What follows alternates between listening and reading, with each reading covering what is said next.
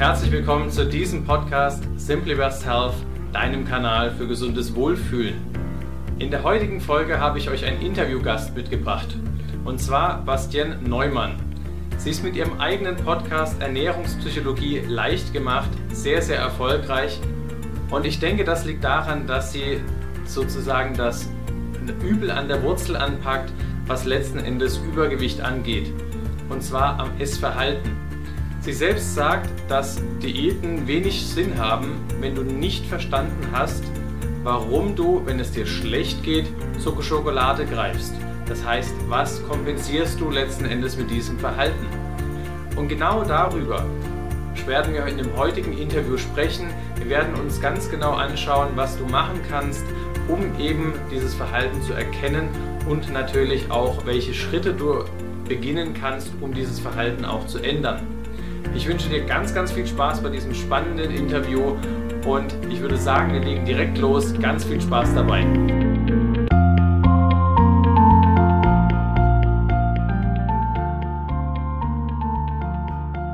So, ich glaube, jeder von uns kennt das. Ähm, wir nehmen uns fest vor, die Ernährung zu ändern, gesünder zu leben und abzunehmen.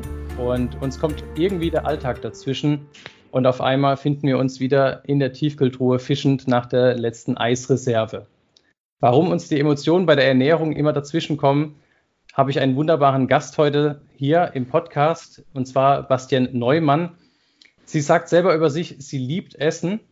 Sie hat sich dem Thema Ernährungspsychologie gewidmet und sagt, Diäten sind nicht die Lösung, sondern wir müssen unser Essverhalten ändern. Sie ist studierte Ernährungswissenschaftlerin, hat mittlerweile zwei Bücher geschrieben und aktuell sogar mit ihrem Podcast Ernährungspsychologie leicht gemacht den Podcastpreis im Bereich Coaching 2019 gewonnen. Erstmal noch persönlich von mir herzlichen Glückwunsch dazu, Bastian. Vielen lieben Dank, dass du dir die Zeit nimmst, heute im Podcast hier teilzunehmen. Und ja, ich würde gerne einfach mal wissen, wie bist du denn zu deinem Herzensthema überhaupt gekommen? Ja, also auch nochmal Hallo von meiner Seite und vielen Dank für diese liebe, ausführliche Einleitung von dir. Ja, ähm, und danke auch fürs, für, für die Glückwünsche. Ähm, ja, mein Herzensthema hast du schon ganz richtig gesagt. Also es ist definitiv mein Herzensthema. Ich bin unglaublich froh, ähm, in diesem Bereich jetzt arbeiten zu dürfen. Und dahinter steckt eine meine persönliche Geschichte im Prinzip. Also ich sage immer, ich habe einen Podcast eigentlich angefangen, um mich selbst ein bisschen zu therapieren. Inzwischen ist ein bisschen mehr draus gewachsen. Also es ist definitiv ähm, ja aus meinem eigenen Leben gewachsen. Soll ich mal einfach ganz vorne anfangen? Gerne. Einfach für okay. die, die es noch nicht kennen, glaube ich, super, super spannend, wie du dazu gekommen bist. Alles klar. Dann starte ich mal. Bei mir startete das Ganze schon relativ früh. Also schon im Kindergarten fing es an, dass ich mich selbst irgendwie als die Dicke wahrgenommen habe, was überhaupt nicht der Fall war. Also wenn ich jetzt Bilder sehe, ich war ganz normal, alles tipptopp. Ähm, ich glaube, das kam so ein bisschen auch, meine Mama hat halt schon früh immer angefangen, so mit Diäten nach den Schwangerschaften dann von drei Kindern. Ich glaube, das hat man als Kind so ein bisschen mitbekommen, wenn auch nicht bewusst. Und dadurch kam dann irgendwann schon das Ding auch so, oh, Essen ist etwas, darauf sollte man achten und ist das überhaupt richtig, so wie ich aussehe, dass ich da schon relativ früh hinterfragt habe. Dann habe ich im Alter von sechs Jahren auch mit dem Judo angefangen, was jetzt nichts damit zu tun hatte, dass ich abnehmen wollte, sondern eher, weil mir ein Arzt mal gesagt hatte, ach, Sie haben Plattfüße, fangen Sie mal mit dem Judo an oder vielmehr mein, meiner Mutter zu dem Alter gesagt hatte. Genau, und dann fing ich mit sechs Jahren an, Judo zu machen und was am Anfang noch so Spiele, Spaß und, Spaß und Sport war, wurde dann relativ schnell so ein bisschen leistungsorientierter, so ein bisschen ambitionierter. Und beim Judo ist es so, dass man in Gewichtsklassen kämpft. Das heißt, ich wurde, seitdem ich ein kleiner Stöpsel war, schon zwei, dreimal die Woche gewogen. Je nachdem, welches Turnier anstand, musste ich abnehmen, zunehmen oder meine Gewichtsklasse halten. Also je nachdem, oh, wie die Gewichtsklassen ja. so äh, besetzt waren. Was aber alles noch relativ locker hantiert wurde. Also es hieß jetzt nicht, äh, Bastian, nächste Woche musst du aber. Aber ich habe mir das selbst so eingeredet. Also ich war da schon sehr ehrgeizig und wollte dann irgendwie auch immer, dass das bestmöglich irgendwie funktioniert. Und fing dann schon an, im Grundschulalter so heimlich mein Brot wegzuschmeißen. Okay.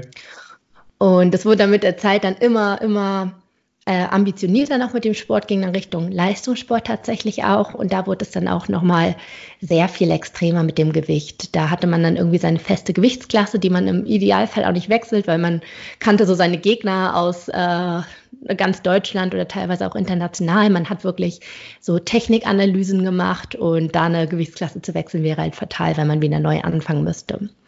Okay. Da ich allerdings nie in meinem Leben gelernt hatte, irgendwie eine gesunde Beziehung zum Essen aufzubauen, fiel mir das enorm schwer, mein Gewicht zu halten, weil mein Leben lang war es so, dass Essen immer einen Zweck verfolgt. Also es war nie so, oh, ich habe Hunger, ich esse immer was, oh, ich bin satt, ich höre auf, sondern es war immer dieses auf die Waage gucken, oh, ich habe gerade 300 Gramm zu viel, also muss ich jetzt aufhören zu essen. Oder, oh, ich habe gerade ein bisschen Gewicht runter, ähm, jetzt muss ich wieder ein bisschen mehr essen, weil sonst ist man ja seinem Gegner sozusagen unterlegen.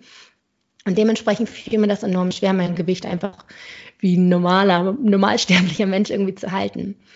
Und ja, wurde dann halt immer extremer, teilweise so, dass man dann vor den Turnieren wirklich mit drei Hosen, zwei Pulli, Schal, Mütze, Handschuhe schlafen gegangen ist, um über Nacht nochmal auszuschwitzen. Also alles andere als ein gesundes Ernährungsverhalten. Und ja, das ging dann so weit, lange weiter, bis ich 16 Jahre alt. Da war ich wirklich sehr ambitioniert. Also ich hatte so große Ziele gesteckt. Dann war es aber so, dass ich beim Training mir mein Kreuzband gerissen habe. Okay. Und Kreuzbandriss heißt halt OP plus ein Jahr Sportpause. Ja. Und das war so das erste Mal, dass ich nicht kontrolliert wurde von außen, wie viel ich wiege. Das erste Mal, dass ich quasi alles essen durfte. Zusätzlich fiel natürlich der Sport weg, der ja auch so ein mhm. bisschen das Gewicht noch ausgleicht, sag ich mal. Und ich bin auch irgendwie so emotional in ein ziemliches Loch gefallen, weil ich das Gefühl hatte, wer bin ich denn jetzt? Weil Judo war irgendwo immer meine Identität. Ich war immer das sportliche Judo-Mädchen irgendwie und wer bin ich denn jetzt? Okay. Ja. Und in dem Jahr habe ich dann ganz schnell so 10, 15 Kilo zugenommen. Und das fiel mir dann ziemlich schwer irgendwie, weil, ja, wie gesagt, war irgendwie so ein Identitätsverlust. Und dann fing ich an mit der gesamten Diätmaschinerie, habe alles Mögliche ausprobiert von ja, die typischen Dinge, irgendwie Low Carb, schlank im Schlaf, aber wirklich auch teilweise so drei Wochen komplett gefastet, also wirklich nichts wow, gegessen. Drei Wochen am Stück. Also ich habe ja, also ja, ich habe meinen Körper da ordentlich gequält. Also ich war immer sehr diszipliniert. Deswegen habe ich mir gesagt, komm, ich kann das. Wenn jemand sagt, in einer Woche drei Kilo abnehmen, dann mache ich das Doppelte. Also ich wollte mich selbst immer challengen und immer ins Extreme mhm. gehen. Und musste aber schnell feststellen, das klappt einfach irgendwie nicht. Also irgendwie bin ich immer, ich habe dann mal abgenommen, dann wieder zugenommen. Dachte mir aber, okay, nach einem Jahr kann ich ja dann eh wieder zum Judo und dann geht alles wieder. Dann bekomme ich das wieder in den Griff. Und dann war das ja tatsächlich vorbei und ich war voll euphorisch, endlich wieder auf der Judomatte stehen zu dürfen. Aber leider hat mein Kreuzband nur so etwa zehn Minuten gehalten. Dann lag ich wieder auf dem Boden und kannte den Schmerz und dachte so, das ist nicht gut. Und dann ging es auch okay. direkt zum Arzt und der Arzt hat das dann auch bestätigt. Er sagt dann, Frau Neumann, das tut uns leid. Und dann fing das Ganze nochmal von vorne an, ähm, die ganze Tortur sozusagen. Und ich habe nochmal so um die 10 Kilo zugenommen und weil alle guten Dinge drei sind, ist mein Kreuzband noch ein drittes Mal gerissen. Und ja, insgesamt waren es dann so plus 25, 30 Kilo. Ich war super unhappy und habe, wie gesagt, alles Mögliche probiert. Ich wusste, so viel über Ernährung. Ich wusste so viel, aber irgendwie wollte es nicht klappen. Dann habe ich letztendlich mich sogar dazu entschieden, Ernährungswissenschaften zu studieren, weil ich mir gesagt habe, okay, dann mache ich mein Hauptproblem im Leben zum Hauptmittelpunkt, da muss es ja klappen.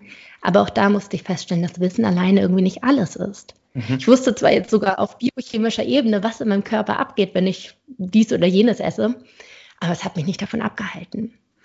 Und das war dann der Punkt, wo ich dann langsam angefangen habe zu hinterfragen, warum mache ich das eigentlich? Warum greife ich eigentlich zum Essen? Was bezweckt das Essen in diesem Moment? Und so kam ich dann immer mehr in Bereich Ernährungspsychologie, hatte dann tatsächlich auch in der Uni ein bisschen Ernährungspsychologie, was, mich, was mir dabei nochmal geholfen hat, mich dafür so zu sensibilisieren. Und seitdem schlägt mein Herz dafür. Wahnsinn. Also ich finde, glaube, viele denken ja immer so, Diät funktioniert dann, wenn ich diszipliniert bin. Aber ich meine, mhm. wenn du es geschafft hast, drei Wochen am Stück zu fasten, ich glaube, die meisten Zuhörer haben das wahrscheinlich noch nicht mal ansatzweise probiert. Das ist schon echt heftig. Also ich für mich selber könnte mir das kaum vorstellen. Aber da sieht man einfach, dass es da tatsächlich was anderes geben muss. Auf der anderen Seite hast du dann aber auch von Anfang an schon wirklich als kleines Kind, ja, wie du sagst, kein richtiges Verhalten zum Essen aufgebaut, weil es halt schon immer von außen kontrolliert war. Ja. Inwiefern, oder generell, warum würdest du sagen, essen wir? Was, was sind unsere Hauptantriebsfedern dafür? Also im Idealfall, weil unser Körper es braucht und uns das dann quasi über die Hormone mitteilt, was dann unterm Strich Hunger und Sättigung sind. Und das ist, sag ich mal, die gesündeste Beziehung, die man eigentlich zum Essen haben kann, dass man wirklich einfach dann isst, wenn man hungrig ist und aufhört, wenn man satt ist. Aber, und jetzt kommt das Ding, wir zweckentfremden das Essen ganz, ganz häufig. Mhm. Also was bei mir jetzt zum Beispiel rückblickend ein ganz, ganz großer Punkt war, ist das Belohnungsessen.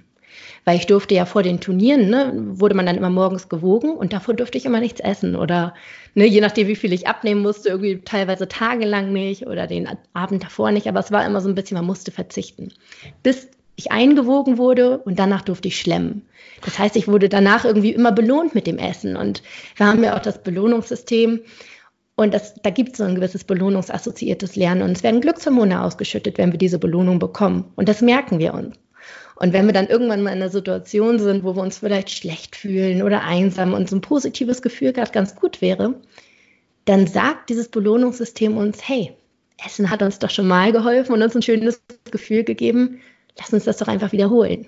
Und schon ist man drin in dieser Schleife des Belohnungsessen, was bei mir relativ ausgeprägt war. Das ist zum Beispiel eine Sache.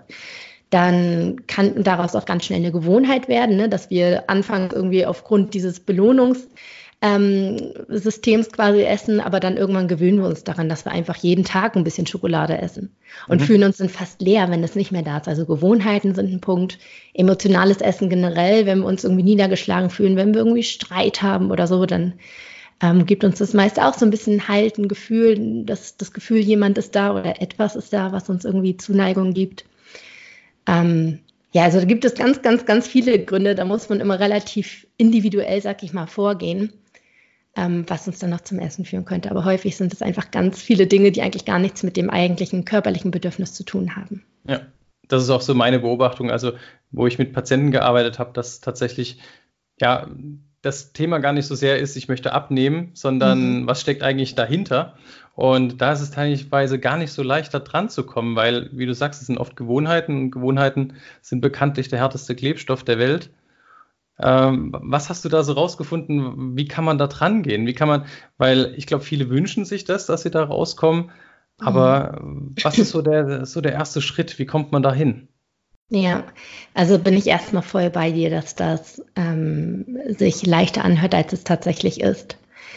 Deswegen finden wir auch Diäten so attraktiv, weil das ist so eine klare Vorgabe. Wir wissen genau, das ist Schritt 1, das ist Schritt 2 und das ist Schritt 3. Und dabei nimmt man ab, das heißt, es ist noch messbar. Aber ich sage immer, das ist die Symptombekämpfung, weil das übermäßige Essen ist ja im Prinzip auch nur eine Strategie, um irgendetwas zu bewältigen, mit irgendetwas klarzukommen. Und wenn wir uns diese Strategie noch nehmen, dann läuft es meist völlig aus dem Ruder. Also insofern sage ich immer, das ist eigentlich nur die Symptombekämpfung. Wir müssen aber an die Ursache ran. Warum essen wir denn eigentlich mehr? Und das kann teilweise auch wirklich wehtun, weil man mhm. da echt ehrlich zu sich selbst sein muss und sich selbst vielleicht Dinge eingestehen muss, die man vielleicht eigentlich gar nicht so will und die vor sich wegdrückt irgendwie und mit dem Essen dann auch so ein bisschen betäubt. Das heißt, einmal könnte es irgendwie so schmerzhaft für einen selbst sein, dass man da in die Wunde reingeht, die man ja schon seit Jahren mit dem Essen irgendwie betäubt. Das ist einmal eine Herausforderung und dann natürlich erstmal so diesen Zugang zu sich zu finden. Mhm. Und Deswegen ist Punkt eins: lasst euch Zeit dafür. Das ist nichts, was von heute auf morgen kommt. Ähm, reflektiert euch da einfach und welcher Spruch mir dabei immer gerne hilft, den ich weitergebe. Wenn Hunger nicht das Problem ist, dann ist Essen nicht die Lösung. Okay, ja, sehr gut. Und wenn man dann diesen Essimpuls hat, dann haltet einfach mal inne, so für 30 Sekunden einfach und reflektiert gerade einfach mal, was gibt mir gerade diese oder was ist dieser Essimpuls eigentlich? Habe ich wirklich körperlichen Hunger? Spürt mhm. wirklich mal irgendwie in eure Magenregion ein und schaut, bin ich wirklich hungrig? Und oftmals ist man das gar nicht. Und dann hinterfragt euch vielleicht weiter, was ist gerade eigentlich das, was mich beschäftigt? Was liegt mir gerade auf dem Herzen? Wovor drücke ich mich vielleicht gerade? Das kann natürlich auch äh, einfach nur eine Abgabe in der Uni sein oder sowas. Ne? Also muss jetzt gar nicht so tief liegend sein, kann es aber halt auch, ne? dass man da einfach mal fragt, was ist denn das eigentliche Problem, wenn Hunger nicht das Problem ist? Okay. Das heißt, es tut ziemlich weh, wenn man da reinschaut. Und das ist wahrscheinlich auch der Grund, warum dann viele Leute dann doch lieber zum Essen erstmal greifen. Das ist die einfache Strategie, genau. Und dieses Gefühl, aber kann ich mir vorstellen, wenn du jetzt sagt, okay, ich habe jetzt richtig Appetit, man hat es noch nicht richtig reflektiert, das kann ja schon ziemlich massiv sein, dieses Gefühl, sodass man dann schon wie im, im Stress ist, dass es wie eine Art Sucht ist. Mhm. Ähm, das heißt, auf jeden Fall klar, Reizreaktion, man schaltet, man merkt, man ist irgendwie, man möchte essen und will erstmal abwarten. Ähm, würdest du dann auch sagen, Ablenkung hilft in dem Moment, dass man irgendwie laufen geht zum Beispiel? Oder ja, gibt es da irgendwas, was man in dem Moment außer Reflexion machen kann? Ähm, es gibt immer ganz häufig diese gut gemeinten Tipps. Äh, wenn du Hunger verspürst, dann geh doch einfach eine Runde über, um den Block. Und wenn man aber tatsächlich da drin steckt und auch irgendwo eine ungesunde Beziehung zum Essen hat, dann lacht man über diese Tipps. Also so ging es mir auf jeden ja. Fall. Das wurde einem dann häufig gesagt und dann denkt man sich so, ach ja, probiere ich mal aus. Und dann ist man in dieser Situation und denkt man sich so, hier, wie soll das denn klappen? Ähm, deswegen, ich will ich es nicht komplett äh, verneinen, denn ich bin auch durchaus ein Freund davon, sich irgendwelche anderen Strategien zu überlegen. Aber gerade diese Alternativstrategien sind schwierig, die nicht vorher überlegt hat, weil wenn man diesen Essimpuls hat, ist man ja wie fremdgesteuert, so ein bisschen mhm. wie in Trance kann man sich das fast schon vorstellen, wenn das wirklich gerade so die Übermacht über dich hat. Und dann in diesem Moment zu entscheiden, ach, ich gehe jetzt um den Block, das ist schwierig. Deswegen, ähm, wenn du für dich irgendwie dann reflektiert hast, okay, es ist gar nicht Essen, sondern es ist das und das, dann überlege dir in einer Situation, wo dich gerade nicht dieser Essimpuls überfällt, was du alternativ machen könntest. Was du machen könntest, was aber die gleichen positiven Effekt quasi schafft. Also wenn du dann sagst, stattdessen gehe ich zwei Bahnen schwimmen oder 20 Bahnen oder wie auch immer, aber schwimmen mag ich eigentlich gar nicht, das erfüllt mich gar nicht, dann wird das auch nicht klappen. Wenn du jetzt aber vielleicht ein leidenschaftlicher Gitarrenspieler bist oder so und dich das wirklich vollkommen erfüllt, dann könnte das eine passende Alternative sein. Also es muss etwas sein, was dich irgendwie auch befriedigt und das dann im besten Fall halt nicht wirklich in dieser Situation überlegen, weil da sind wir meist ein bisschen hormongesteuert, sondern wirklich in der Situation, wo du Herr deiner Sinne bist. Ja, das heißt, wir assoziieren ja dann letzten Endes positive Gefühle mit dem Essen und dementsprechend sagst du, muss man das durch was ersetzen, was uns mindestens gleich viel positive Gefühle dann gibt. Habe ich das so richtig verstanden? Gleich, etwas Gleichwertiges zu finden zum Essen ist manchmal ein bisschen schwierig, weil Essen hat halt so ein paar Vorteile. Einmal zum Beispiel, dass es immer verfügbar ist irgendwie, ne? egal wo wir sind, an der nächsten Ecke gibt es immer etwas. Es ist zum Beispiel auch gesellschaftlich anerkannt. Also wenn man jetzt, ich war jetzt gerade neulich auf einem Seminar und da hat mir eine Dame gesagt, dass sie gerne zum Beispiel auch sich ein Fußbad macht, anstatt zu essen und ihr das besonders gut hilft. Was toll ist, okay. aber wenn du irgendwie unterwegs bist, dann ist es meist so ein bisschen komisch, wenn du dir auf der Parkbank irgendwie deine Wanne hinstellst und den Fußbad machst währenddessen das Essen überhaupt gar nicht komisch ist. Also es ist gesellschaftlich anerkannt, man kann das immer überall machen, ohne dass man schräg angeguckt wird. Und es ist auch kein zeitlicher Aufwand. Das kann man immer irgendwo zwischenschieben. Wenn man jetzt erstmal eine Runde joggen geht, dann eine halbe Stunde, Stunde, wie lange auch immer du joggen gehst. Also, dass die das Essen sehr leicht machen. Da sollte man dann gucken, also ich, ich baue mir da mal gerne so einen, so einen Ressourcenkoffer, nenne ich das, dass du einfach mal schaust, was hast du denn alles für Aktivitäten, die du alternativ machen könntest? Was hast du für Personen, auf die du äh, zurückgreifen könntest? Was hast du vielleicht für Orte, die du für dich nutzen könntest? Sei es auch nur die Parkbank am See, wo es dir total gut tut, dort zu sitzen. Also dass man einfach so einen Ressourcenkoffer hat, um dann zu gucken, in welcher Situation bin ich gerade und was könnte jetzt passen, weil nicht alles passt auch immer.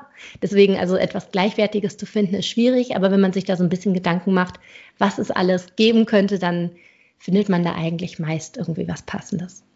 Super schöne Idee. Kannst du uns noch ein Beispiel geben? Was war so deine erste Ressource, mit der du dich sozusagen, wenn du gemerkt hast, da kommt äh, dein Appetitgefühl hoch?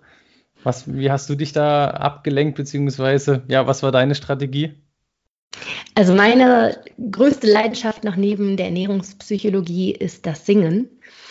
Und äh, wenn es mir möglich ist, dann, dann drehe ich irgendwie auf YouTube irgendeine Karaoke-Version auf von irgendeinem Lied und grill dazu die, die Wohnung voll. Also das ist etwas, was ich unglaublich gerne mache und was mich halt wirklich mit so ein Glücksgefühl überrollt. Ähm, ist natürlich auch nicht überall umsetzbar. Ne? Irgendwo in der Straße, Mann, klar, könnte ich schon machen, aber. Kommt auf Selbstbewusstsein an, ja. genau, genau, genau. Aber das ist zum Beispiel etwas, was ich enorm gerne mache. Dann gehe ich auch sehr gerne laufen. Das habe ich jetzt äh, nach, nach dem Judo, nachdem ich jetzt wegen meinem Knie kein Judo mehr machen kann, ähm, habe ich das Laufen für mich entdeckt. Das mache ich gerne. Und einfach auch, also ich bin auch total ein, ein menschenliebender Mensch, also einfach mit, mit einer Freundin dann irgendwie rausgehen. Ähm, also irgendwie, ja, mit meinen Liebsten um mich zu sein. Aber da muss ich halt auch mal schauen, natürlich, was ist denn gerade der Auslösereiz, der mich zum Essen bringt. Wenn es zum Beispiel jetzt Stress ist, dann gucke ich natürlich etwas, was mich irgendwie, suche ich nach etwas, was mir irgendwie äh, den Stress nimmt. Da wäre vielleicht jetzt irgendwie ein Treffen mit einer Freundin noch mehr Stress, weil das wieder Aufwand wäre und Organisation. Da würde mir dann vielleicht einfach eine ruhige, ein ruhiges Bad oder sowas helfen. Also immer so ein bisschen schauen, was ist der Auslösereiz und was könnte das so ein bisschen ausgleichen. Okay. Ja, schöne Idee. Wie kann, wie, was würdest du sagen, sind unsere so größten emotionalen Fallstricke, in die wir tappen können? Also wo wir sozusagen eben in dieses alte Verhalten wieder reinfallen können? Ich habe gerade schon den Stress angesprochen, den sehe ich da ganz, ganz oben. Ja. Stress ist etwas so Mächtiges, was uns ganz, ganz stark überrollt und wo wir wirklich teilweise echt neben uns stehen. Ähm, lässt sich auch erklären, weil Stresshormone ähm, unser Gehirn in gewisser Weise programmieren. Und dem Bereich, wo so dieses bewusste, achtsame Handeln stattfindet, das wird quasi blockiert. Und der Bereich, wo das, äh, unsere ganzen Instinkte, also der Überlebenswille und so weiter liegt, das wird aktiviert. Was damit zusammenhängt, dass Stress ursprünglich mal mit Gefahren zusammenhing und dieses bewusste Denken hat uns dann eher aufgehalten, weil wenn da irgendein wildes Tier kommt und wir erstmal abwägen, oh, laufe ich nach links oder nach rechts? Oder bleibe ich eher hier? Ne? Also in der Zeit hätte das ja. wilde Tier uns schon geholt, weshalb das, der Körper quasi vorgesorgt hat und hat gesagt, okay, dieser Bereich wird deaktiviert oder blockiert und die Urinstinkte, wir wollen überleben, das wird aktiviert. Und da lässt sich noch äh, ergänzend äh, zu sagen, dass das Essen natürlich auch sehr mit dem Überleben verknüpft ist. Dass wenn wir ausreichend Essen hatten, dann hatten wir auch irgendwie die Gewissheit, okay, wir überleben. Und wenn wir jetzt in einer Situation sind, zum Beispiel der Stress ist gerade auf, äh, auf der Arbeit und der Chef kommt und meckert dich voll, ja, du könntest wegrennen, das wäre auch ein Überlebensinstinkt, aber ob das nun so produktiv wäre, so ist, ne? Also ist schwieriger ähm, auf Dauer. Ist schwierig, genau. Und deswegen entscheidet man sich dann unbewusst dafür, okay, was könnte ich jetzt gerade noch als überlebensrettende Maßnahme machen? Und wenn dann ein Keksteller steht, der häufig im Büro irgendwo steht, dann ist das gerade in dem Moment ein Überlebensmechanismus. Und da sind wir so hormongetrieben, dass wir da kaum gegen ankommen, weil dieses bewusste Handeln ja gerade blockiert ist. Das finde ich auch immer faszinierend, wenn man Süßigkeiten daheim übrig hat und man denkt so, oh, irgendwie, das kann ich gar nicht alles essen. Man kann es immer ins Geschäft mitnehmen. Das kommt auf jeden Fall weg. Das stimmt. Das ist genau im Prinzip stimmt. dann das, weil ja, die Menschen sind dort einfach unter Anspannung und versuchen das dann so zu kompensieren. Ja, genau, genau. Ähm, jetzt haben wir ja schon angesprochen, dass unser Essverhalten, also dieses Verhältnis zum Essen irgendwie nicht mehr natürlich ist. Mhm. Ähm, jetzt abgesehen davon, dass wenn wir in dieser Situation sind, wo wir gerade merken, oh, ich will essen, wie können wir denn wieder natürlicher das Gefühl für Hunger und Appetit, können wir sowas schulen? Ja. Also ich höre immer ganz häufig von Leuten, aber ich spüre diese Sättigung einfach nicht mehr. Das ist einfach nicht mehr da, ich habe es verlernt. Und da kann ich immer die Leute beruhigen, hey, du trägst noch alles in dir. Jedes Mal, wenn du etwas isst, schießen Hormone durch deine Blutbahn es ist da, wir müssen nur wieder lernen hinzuhören. Und das hat ganz viel mit Achtsamkeit zu tun, was für mich zum Beispiel früher etwas war, das hätte ich, hätte mir das jemand gesagt, hätte ich gesagt, du bist doch Ballaballa. So, ne? Also für mich ja. war früher immer dieses, du musst einfach nur hart sein, du musst streng sein, dann klappt das schon. Musste mir jetzt aber mit der Zeit eingestehen, das klappt vielleicht so beim Sport oder so, ne, dass man da irgendwie durchpowern kann, wobei man da irgendwie auch wieder Entspannung zwischendurch braucht. Also stimmt auch nicht so ganz. Aber bei der Ernährung ist das absolut fehl am Platz weil wir sind heutzutage einfach so kopfgesteuert. Ja. in Sachen Ernährung. Weil die eine Zeitschrift sagt uns, du darfst nur noch drei Mahlzeiten am Tag essen. Die andere Zeitschrift da sagt, nach 18 Uhr darfst du nichts mehr essen. Die andere Zeitschrift sagt wieder etwas anderes. Und so haben wir diese ganzen Regeln im Kopf. Und die setzen wir quasi über unser körperliches Gefühl. Wir ignorieren quasi eigentlich unsere körperlichen Signale, weil wir so kopfgesteuert sind. Und wir haben einfach nur eine bestimmte Aufmerksamkeitskapazität. Die ist einfach begrenzt.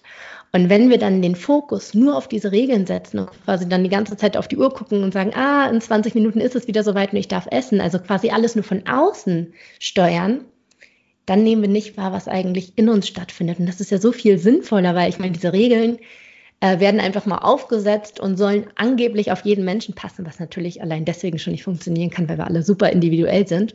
Ja. Und in diesem Zusammenhang vergessen wir, auf unseren inneren Kompass, der ja quasi perfekt für unser Körper abgestimmt ist, zu hören. Also da hat einfach dieses Wort Achtsamkeit, achtsames Essen wirklich ähm, da habe ich mal so ein paar, ein paar, paar Dinge, die ich mit an die Hand gebe. Also Essen wieder als alleinige Aktivität ansehen, keine Ablenkung nebenbei, kein Handy, kein Fernseh gucken, keine Zeitung und so weiter. Bewusstes Kauen, wirklich 20 Mal irgendwie pro Bissen im Schnitt, äh, bewusstes Schmecken. Und sowas hilft dann schon sehr dabei, dass man dann plötzlich, wenn man nicht mehr diese Ablenkung hat, zu spüren, verdammt, da ist ja so ein Gefühl, das fühlt sich fast schon an wie Sättigung. Ah, ich merke die Sättigung ja doch. Also das kann man durchaus trainieren. Das finde ich spannend, was du sagst, weil ähm, Freunde von mir haben auch gesagt, ja, ich habe jetzt hier die neue Smart-Uhr und die sagt mir, ich kann jetzt oder ich soll wieder trinken. Ähm, mhm. Und letzten Endes oder irgendeine App, in der ich alles eingebe. Das heißt im Prinzip, also von meinem Gefühl her war das schon irgendwie kontraproduktiv. Aber du sagst auch, das trainiert uns im Prinzip unseren eigenen Instinkt komplett ab. Genau, alleine auch wie unglaublich viele Menschen da draußen Kalorien zählen. Ja. Da war ich auch eine ganz große, also habe ich auch ganz lange gemacht und ich bin dann sogar zum Sportmediziner gegangen und habe mir mit dieser Kalorienmessung äh, mein, mit so einer Atemmaske meinen exakten Kalorienverbrauch messen lassen. Also nicht nur so mit der oh, Formel gemessen, ja. sondern ne, weil ich wollte natürlich alles genau wissen. Unterm Strich das natürlich auch jeden Tag abhängig von deiner Bewegung, abhängig von dem, ne, wie viel du gerade vielleicht auch auf die Waage bringst. Das variiert natürlich auch. Also da gibt es so ein paar Faktoren vom Wetter und ach, da gibt es ganz, ganz viel, was das beeinflusst. Und ja, deswegen, du trägst im Prinzip alles in dir. Vertraue einfach drauf. Das, ja, aber ich, das, was ich glaube ich wirklich schwierig finde, das kenne ich bei mir selber, wenn ich jetzt alleine esse dass man dann wirklich sagt, okay, man isst nur. Das ist man irgendwie gar nicht mehr gewöhnt. Man macht dann irgendwie das Handy an, schaut irgendwie auf YouTube was oder hört Musik. Das ist, glaube ich, wirklich schwierig äh, oder anstrengend, was ja viele Leute einfach gar nicht mehr so auf dem Schirm haben, dass sie das machen.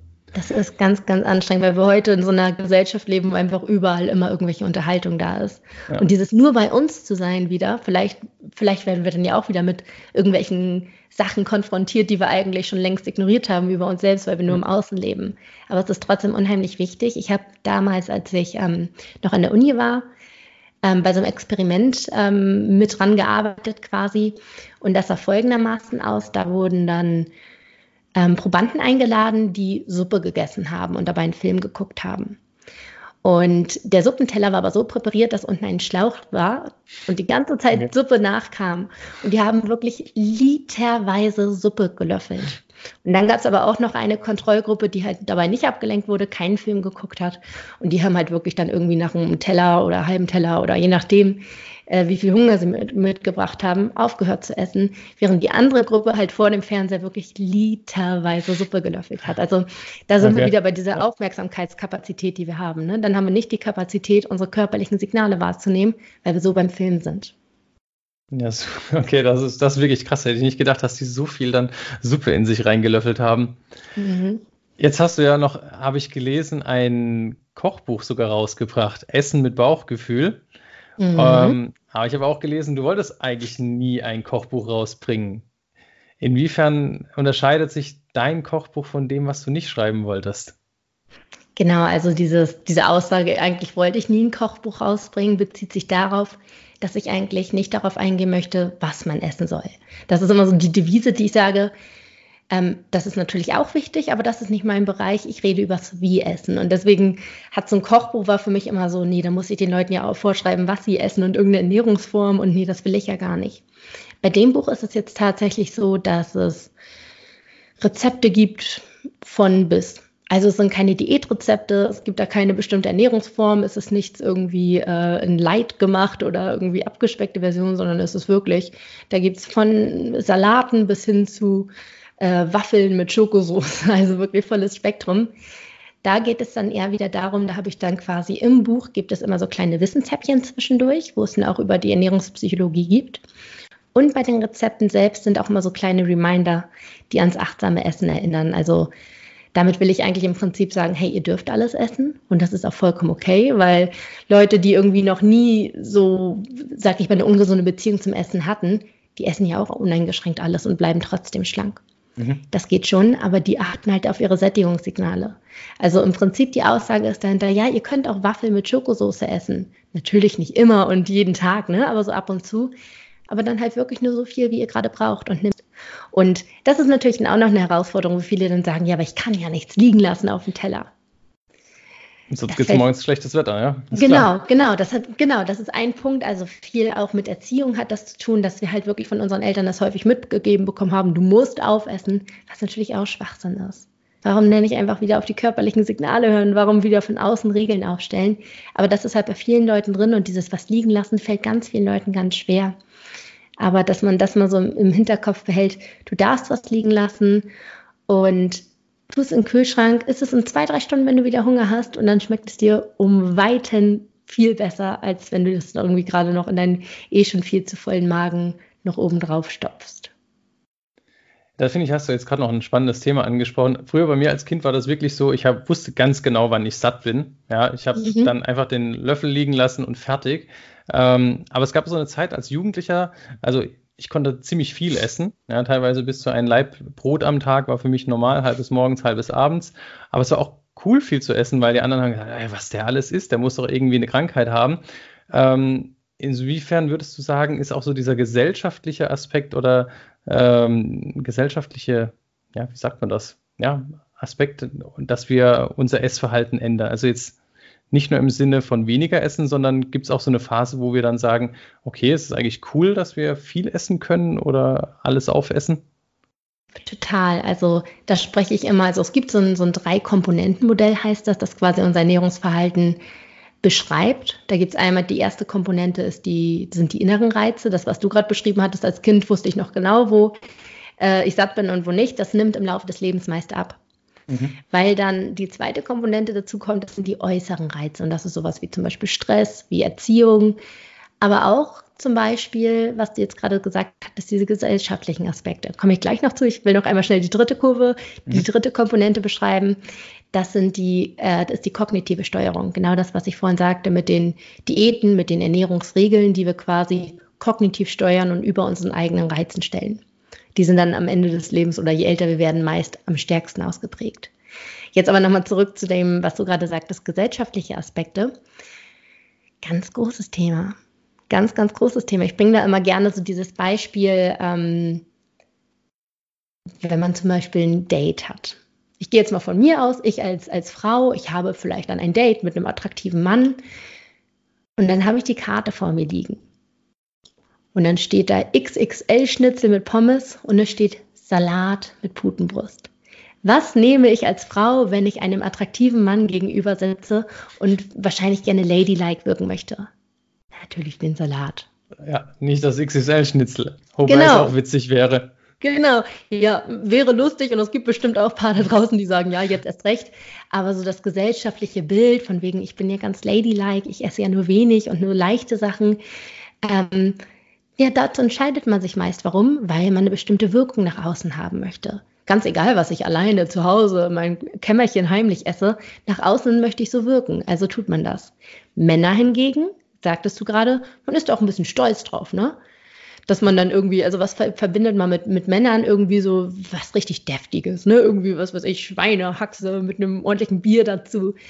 Das finden Männer dann auch schön, weil es ist männlich. Genauso wie wenn sich Männer treffen, die treffen sich zum Stammtisch. Wenn sich Frauen treffen, die treffen sich zum Kaffeekränzchen. Schon ganz klein und leicht gemacht, während das bei Männern alles so schön deftig ist. Also da wird auch ein gewisses Bild rübergebracht, was auch durch die Medien sehr gestützt wird. Wenn man mal guckt, zum Beispiel äh, Fernsehwerbung. Wer steht da, wenn es um Bratwurstwerbung geht?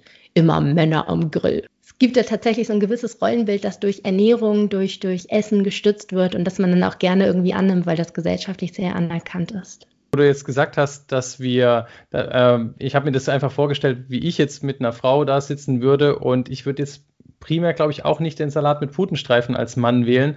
Da würde ich mir unterbewusst einfach komisch vorkommen. Insofern kann ich das 100% bestätigen, was du gesagt hast.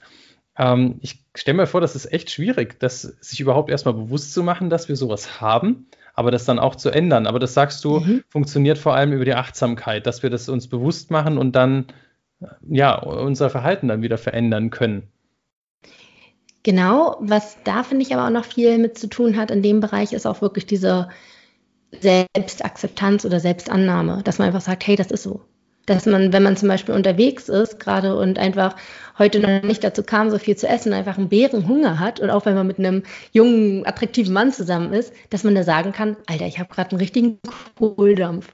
Und da reicht mir auch nicht ein Salat. Also, dass man ja. für sich selbst das akzeptiert, das ist in Ordnung so. Und ich darf auch als, als Frau mal einen großen Hunger haben. Also, ne, dass es nicht abwegig ist oder du was Bestimmtes immer nach außen musst, sondern es ist vollkommen okay. Also klar, Achtsamkeit auch beim Essen, sag ich mal, aber vor allem in diesem Zusammenspiel hat das, finde ich, viel auch mit Selbstannahme und vielleicht auch Selbstbewusstsein zu tun, dass man das selbst für sich eingestehen darf. Ja.